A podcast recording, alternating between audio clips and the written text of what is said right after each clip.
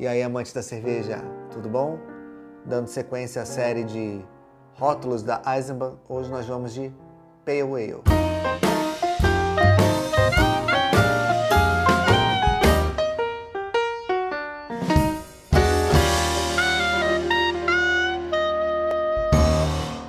O estilo que a Eisenbahn traz é um estilo pouco conhecido, pouco apreciado, pouco difundido aqui no Brasil, que é a Pale Ale. Nós somos apreciadores grandes e bons produtores de uma variação desse estilo, né, que é a India Pale Ale, a nossa famosa IPA. Só que a Pale Ale mesmo, tradicional, pouco a gente vê aqui, seja importado ou seja até produzido aqui. São pouquíssimos exemplares de Pale Ale.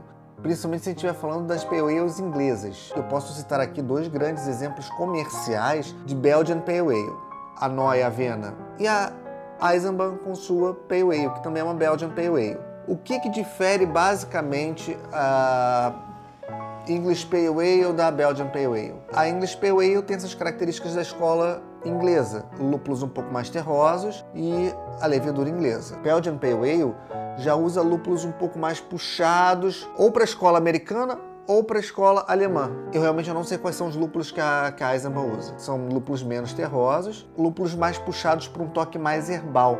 Por isso, eu fico muito nessa dúvida se, se eles puxaram mais para a escola americana ou para a escola alemã, porque essa característica herbal ela pode ser comum às duas escolas, dependendo do tipo de lúpulo que se utilize. Os lúpulos americanos normalmente eles são mais é, intensos em características frutadas, cítricas. Tem essa característica herbal, mas tem uma, também uma característica muito floral. Os lúpulos alemães têm esse toque herbal, pode ter até um toque floral, mas eles, eles têm menos essa característica, essa pegada frutada, cítrica dos lúpulos americanos. E, obviamente, talvez o maior diferencial né, entre a Belgian Pale Ale e a English Pale Ale seja a levedura, porque as leveduras belgas, elas elas têm um, um, um, um caráter de esterificação muito próprio delas. Então chama muito atenção. Né? O aroma é muito característico. Vamos para o copo.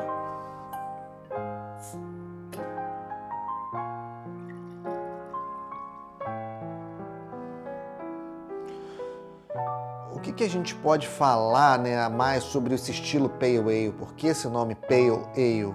Pale vem de pálido em inglês. Ale, levedura ale, é, é uma família de leveduras, são as leveduras que trabalham com alta fermentação, em temperaturas mais altas, e elas ocorrem na parte superior do fermentador, enquanto as leveduras lager trabalham numa baixa fermentação e atuam na parte inferior do, do fermentador durante o processo de fermentação. Então nós temos lagers e ales como duas grandes famílias cervejeiras e dentro dessas famílias ramificações de diversos estilos.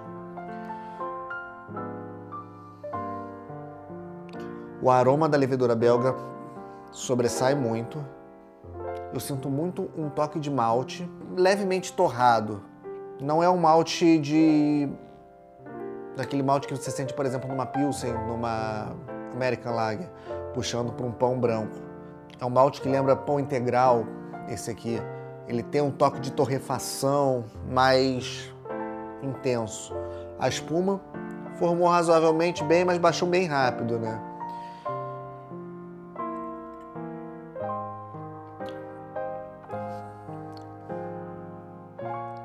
Na boca ela tem uma boa característica desse perfil esterificado que a gente sente no aroma. Ela traz um pouco para a boca esse, essa característica belga. Tem um mal estorrado, tem um leve punch de lúpulo, mas eu não consigo identificar a, a origem do lúpulo, não está claro para mim. No rótulo eles colocam com 23 IBU, sim, ela realmente ela tem essa, essa pegada mais, mais possante né, de lúpulo, mas menos intenso do que numa IPA, o que é natural pelo estilo.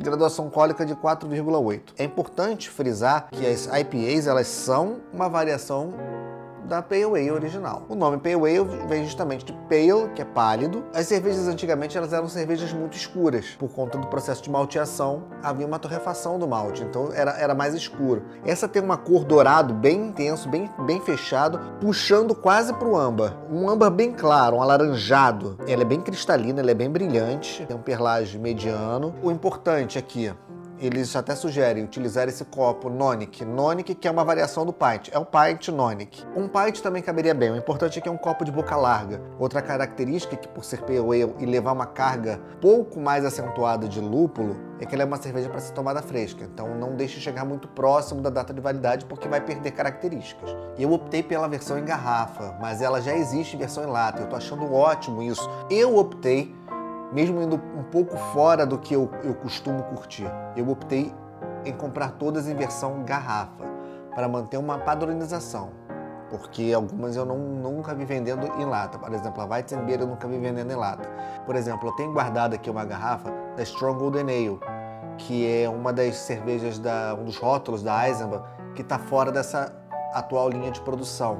Eu tenho também uma, uma sazonal, a vencedora do décimo concurso mestre cervejeiro, que a Hilda, uma Session IPA, também em garrafa. Por esse motivo, eu optei em comprar tudo em garrafa para manter meio que uma padronização durante esse processo de degustação. Então assim, ela é uma cerveja que está muito dentro do estilo, ela é uma Belgian Pale Ale, ela tem muita personalidade, ela tem essa questão do amargor muito presente, ela tem punch, ela tem muito corpo, ela tem uma carbonatação intensa, não acredito que seja uma das primeiras opções para quem quer se aventurar no meio da cerveja artesanal, mas eu acho que eu costumo sempre falar, uma boa forma de você experimentar estilos diferentes, conhecer estilos diferentes, é pegar a série de rótulos da Eisenbahn, porque ela tem vários estilos.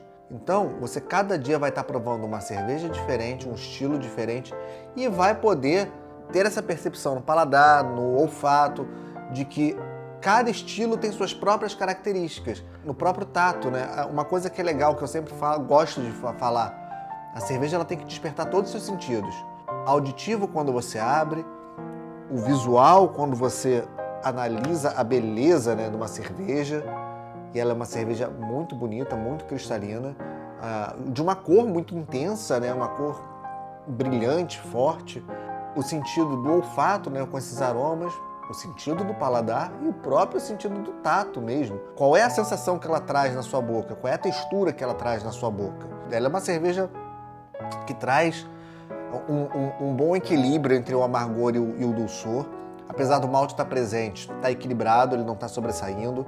Até essa torrefação do malte, eu não sei que tipo de malte torrado que se usa, mas tem alguma coisa aqui e realmente é perceptível mais do que qualquer malte caramelo ou alguma coisa assim que não aparece tanto, na, pelo menos no sabor. Né? Pode até existir, de repente eles utilizaram alguns maltes especiais até para chegar nessa cor, mas tem alguma coisa torre, com, com uma certa torrefação aqui.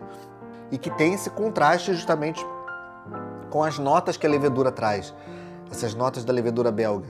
Né? Então ela é uma cerveja interessante, mas não é uma cerveja fácil para quem está começando principalmente para quem está se enveredando pela cerveja artesanal pela primeira vez. Né? Eu conciliaria aí para cervejas mais fáceis do que para essa, mas não excluiria essa, porque eu acho ela uma cerveja muito bem feita, muito dentro do que ela se propõe ser, dentro do estilo. Ela é uma Belgian Pale Ale, ela tem todas as características do estilo e pelo preço que ela oferece, que realmente assim é incrível. É um excelente custo-benefício. Saúde!